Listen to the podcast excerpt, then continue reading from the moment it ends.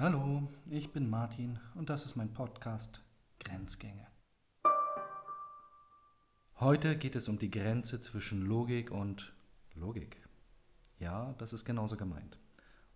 Wir können das ein bisschen entspannen und auch sagen, die Grenze zwischen Logik und Vernunft. Was ist Logik? Okay, das ist die Frage für die Königsdisziplin, die heben wir uns ein bisschen auf. Brauchen wir Intelligenz, um logisch zu sein? Hm. Schlechte Nachricht für die ganzen Intellektuellen? Nein. Logik braucht keine Intelligenz. Logik hat auch kein Qualitätsmerkmal, dass dadurch Dinge tatsächlich besser werden. Logik ist erstmal ein ganz einfaches Tauschgeschäft. Ich tausche etwas von der einen Seite der Ladentheke zu der anderen Seite der Ladentheke. Auf der einen Seite habe ich Dinge, die ich annehme. Zum Beispiel der Standardsatz der Logik, es regnet.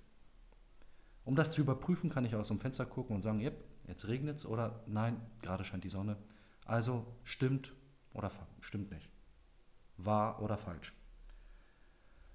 Dann füge ich einen zweiten Satz hinzu. Dafür muss ich nicht mehr aus dem Fenster gucken. Wenn es regnet, wird die Straße nass.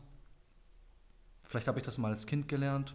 Vielleicht ist es auch eine besonders kluge Wahrheit, die ich irgendwann mal mitgenommen habe oder mir ausgedacht habe. In jedem Fall ist es etwas, was ich mir mit auf der einen Seite der Ladentheke zusammensuche. Und die Frage, die die Logik beantworten möchte, lautet, passt denn das, wenn ich diese beiden Sätze jetzt über die Ladentheke rüberschiebe, kommt auf der anderen Seite etwas an, auch wenn es eine andere Verpackung hat? Ist es dasselbe? Auf der anderen Seite der Ladentheke steht nämlich dann der Satz, die Erde ist nass. Und wir behaupten, das sei jetzt ein logischer Satz und die meisten Menschen würden zustimmen, wenn ich sage, es regnet und bei Regen wird die Erde nass, dann ist die Straße nass. Dafür muss ich nicht mal aus dem Fenster gucken. Es reicht, wenn ich weiß, was am Anfang geliefert wurde, um, ohne in die Verpackung zu schauen, am Ende eine Schlussfolgerung zu ziehen. Das ist der gesamte Trick von Logik. Wir erhoffen uns damit, Wahrheitstransfer zu machen.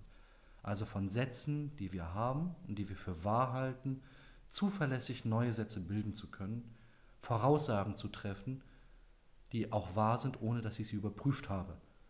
Um auf Nummer sicher zu gehen, überprüfen wir sie alle natürlich noch einmal. Aber es zeigt sich, das funktioniert.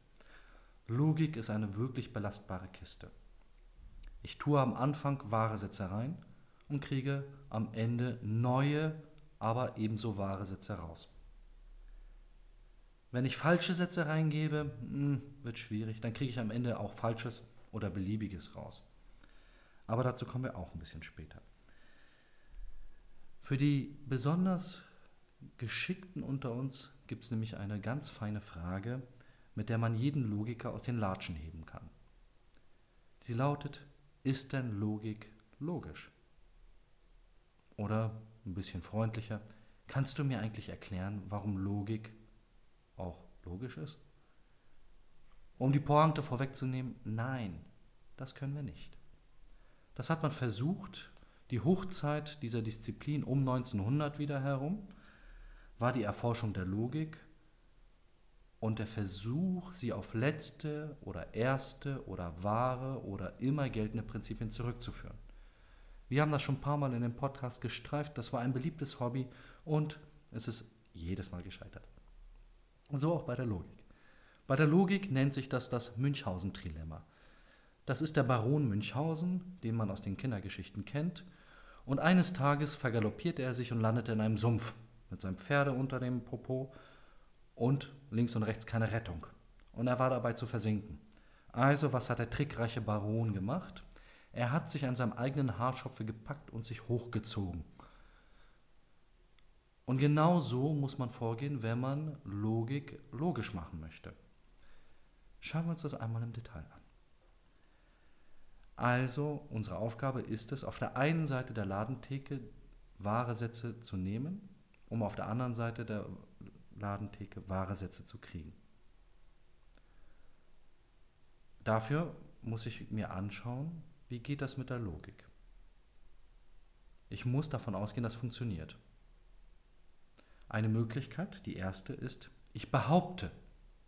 Ich füge einen weiteren Satz hinzu. Ich behaupte, das ist jetzt logisch, was ich tue. guck mal, das ist eine schöne Ladentheke, wenn ich dir was rüberschiebe, dann ist das logisch. Das ist für Logiker wie Zahnschmerz. Sie nennen das einen Zirkelschluss, weil ich das, was ich zu beweisen suche, schon am Anfang vorausgesetzt habe. Das gilt als unlauter oder schmuddelig. Auf jeden Fall ist es nicht logisch, es ist unzulässig. Gut. Nehmen wir den zweiten Weg. Der zweite Weg ist, ich behaupte. Das ist jetzt logisch. Mit einer strengen Lehrerstimme und dem Zeigefinger in der Luft, also eine Behauptung durch eine Autorität. Das ist wie Schüttelfrost für Logiker. Denn die Logik ist ja gerade angetreten, um gegen Autoritäten wahre Sätze zu transferieren. Unabhängig davon, ob jemand sagt, das ist jetzt wahr oder falsch, sondern egal wann jemand darauf guckt, egal zu welcher Zeit und egal auf welchem Ort in diesem Planeten, es muss immer dasselbe Ergebnis rauskommen, ohne dass der Lehrer im Hintergrund steht und mit dem Zeigefinger schimpft und sagt, das ist jetzt aber wirklich logisch. Gut, versuchen wir die dritte Möglichkeit. Ich schiebe die zwei Sätze rüber. Wenn es regnet, wird die Erde nass und es regnet und füge einen weiteren Satz hinzu, der lautet, das hier wird jetzt logisch. Dann schiebe ich das rüber. Der Empfänger oder der Kunde am anderen Ende guckt sich das an und sagt, naja, das ist ja gut und schön, dass du behauptest, dass diese ersten beiden Sätze zusammen logisch sind aber mir fehlt da noch ein Satz. Du musst nochmal hinzufügen, dass auch der dritte Satz, den du da reingepackt hast, ebenfalls logisch ist. Da nickt der Mensch auf der anderen Ladenseite und sagt, stimmt. Also werden jetzt vier Sätze. Nummer eins, wenn es regnet, wird die Erde nass. Nummer zwei, es regnet. Nummer drei, diese beiden Sätze zusammen ergeben logisch einen Schluss. Nummer vier, die ersten drei Sätze zusammen ergeben einen logischen Schluss. Und dann schiebt er das rüber. Auf der anderen Seite, man kann es erahnen, gibt es ein Lächeln, es wird ausgepackt und sagt, das ist super, aber mir fehlt da ein weiterer Satz, der nämlich behauptet, dass diese vier zusammen ein logischer Schluss sind. Das Spiel kann man unendlich lange spielen. Und so heißt es dann auch, infiniter Regress. Ich muss unendlich viele weitere Behauptungen hinzufügen, Sätze, die alle den Charakter haben, das ist logisch. Also, egal durch welche Tür ich gehe, ich habe ein Trilemma und ich komme immer wieder am Ende in denselben Raum. Es funktioniert nicht. Der Trost der ganzen Angelegenheit liegt darin, dass ich das nicht brauche. Die Logik, wenn ich sie nicht hinterfrage, ist eine super Sache. Ich kann sie auf alles raufschmeißen und Dinge werden dadurch in aller Regel besser. Also Gedichte nicht, aber Physik zum Beispiel. Oder Informatik oder Ingenieurswesen. Brücken logisch zu bauen, ist besser, als sie nur schön zu bauen. Deswegen sind die meisten Brücken auch hässlich, aber sie funktionieren.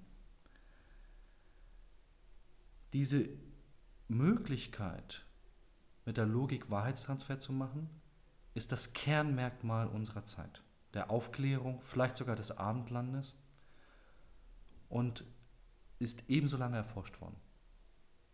Auf die Frage, wer hat es erfunden, kann man wie immer auf Aristoteles blicken. Selbst wenn er nicht der Erfinder ist, hat er die meisten Dinge dazu zusammengeschrieben, die wir brauchen. Vor allem den Brückenschlag zu dem, was wir Vernunft nennen. Eine kurze Rekapitulation für alle, die das noch nicht kennen. Wir leben im Zeitalter der Vernunft. Das ist die Aufklärung. Immanuel Kant hat das eingeführt und seine große Behauptung war, wir müssen den Verstand zur Vernunft bringen.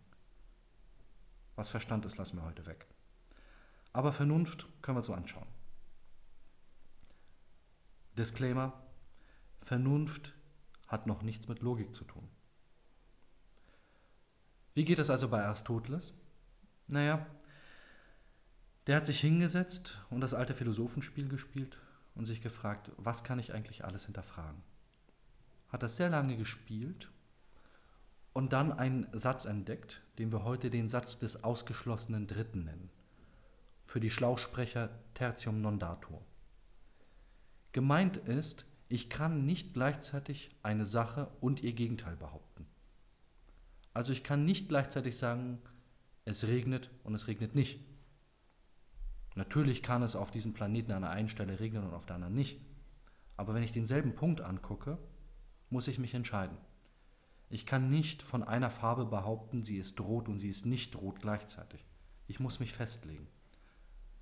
Und die Begründung, warum das so ist, die ist so ein bisschen, ja, schildbürgerartig und genial.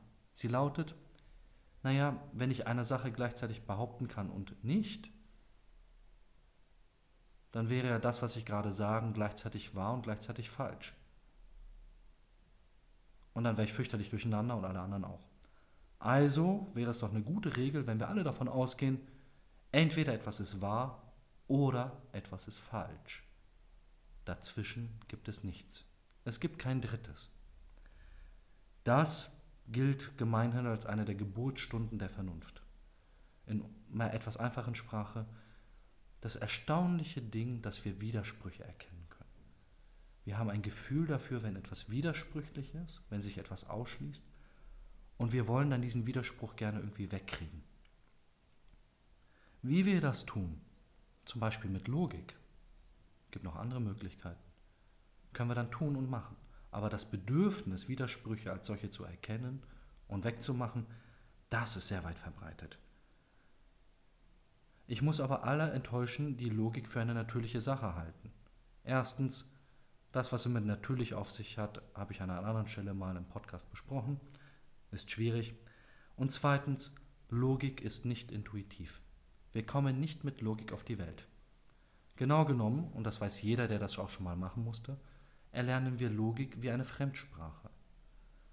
Wir müssen dafür uns hinsetzen und teilweise wirklich komische Hirnakrobatik machen, bevor wir es hinbekommen, logisch klare und eindeutige Sätze zu formulieren. Wem das zu leicht ist, der macht dann gleich ein Mathematikstudium. Diejenigen, die das aber gemeistert haben, kriegen das unbändige Bedürfnis, alles in der Welt logisch plätten zu wollen. Für sie ist Logik dann alles. Und für sie ist Vernunft dann auch alles. Und wenn jemand diese Menschen nicht versteht, ja, dann ist man halt unvernünftig. Man ist ein bisschen zu dumm oder zu doof oder auf jeden Fall nochmal ab in die Schulbank und nachbüffeln. Das ist ein beliebtes Argument, anderen zu unterstellen, du bist nicht vernünftig und meint damit, du bist nicht meiner Meinung. Wir bringen das sehr gerne durcheinander.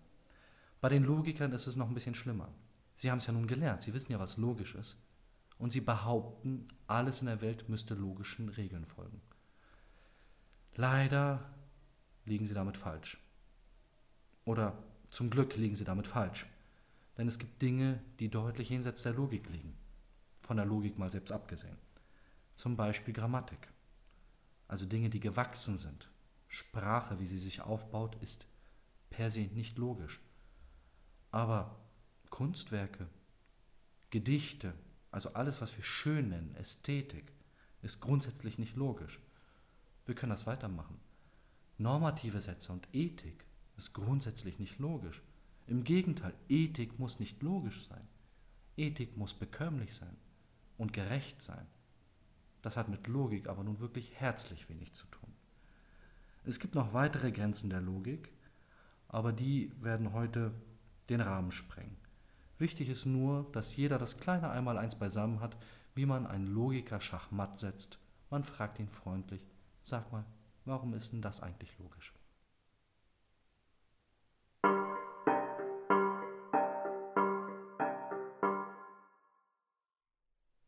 Wie immer findet sich in der Beschreibung dieser Folge ein Link zum Quellenverzeichnis.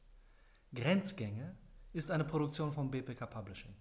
Ich bin Martin Wolf, der Host dieser Sendung. Editing Rafaela Neff, Redaktion Katharina Hesse, Konzeption und Umsetzung Paul Johannes Rossmann.